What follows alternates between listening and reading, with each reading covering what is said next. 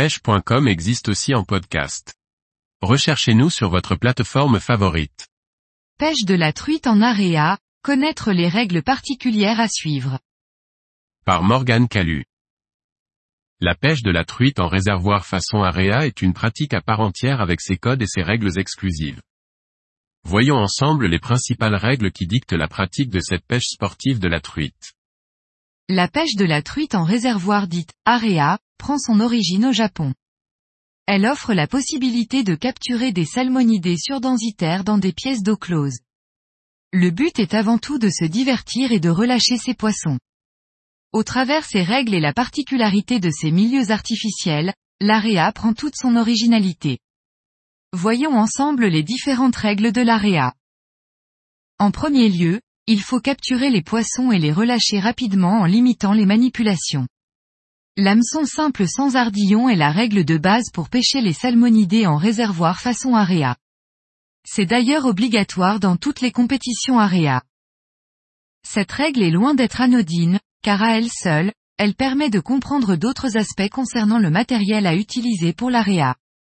Les cannes sont très souples pour amortir les mouvements des truites et les moulinets petits avec de faibles ratios pour un contrôle maximum. Les hameçons eux-mêmes font l'objet d'une technicité poussée dans leur conception pour s'adapter aux différents leurres utilisés. On retrouve aussi au rang du matériel area les releasers, sorte de crochet avec une poignée qui permet de décrocher la truite dans l'eau et qui va de pair avec l'emploi d'hameçons simples sans ardillon. La pêche en area vise à capturer le plus de poissons en un laps de temps réduit. Outre l'obligation de relâcher les poissons rapidement dans un état impeccable, il existe des règles relatives à leur manipulation. Ainsi, l'usage d'une épuisette est obligatoire. Celle-ci doit avoir un filet en caoutchouc ou quatté, afin de limiter le caractère abrasif. L'épuisette, avec le poisson à l'intérieur, ne doit jamais entrer en contact avec le sol. Il est même conseillé de mettre le poisson à l'épuisette et de le ressortir directement dans l'eau pour le décrocher avec un releaser, outil évoqué au-dessus, pour un gain de temps maximal.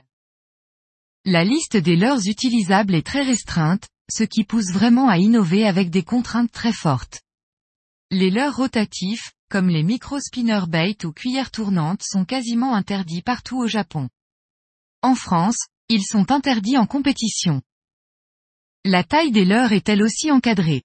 Pas plus de 10 cm. L'area doit rester une pêche légère et subtile. On comprend pourquoi les cannes sont des L ou des UL très légères. Ces règles permettent de préserver au mieux les poissons en réservoir et permettent aux marques d'innover dans un cadre très strict, ce qui pousse à la créativité pour se démarquer.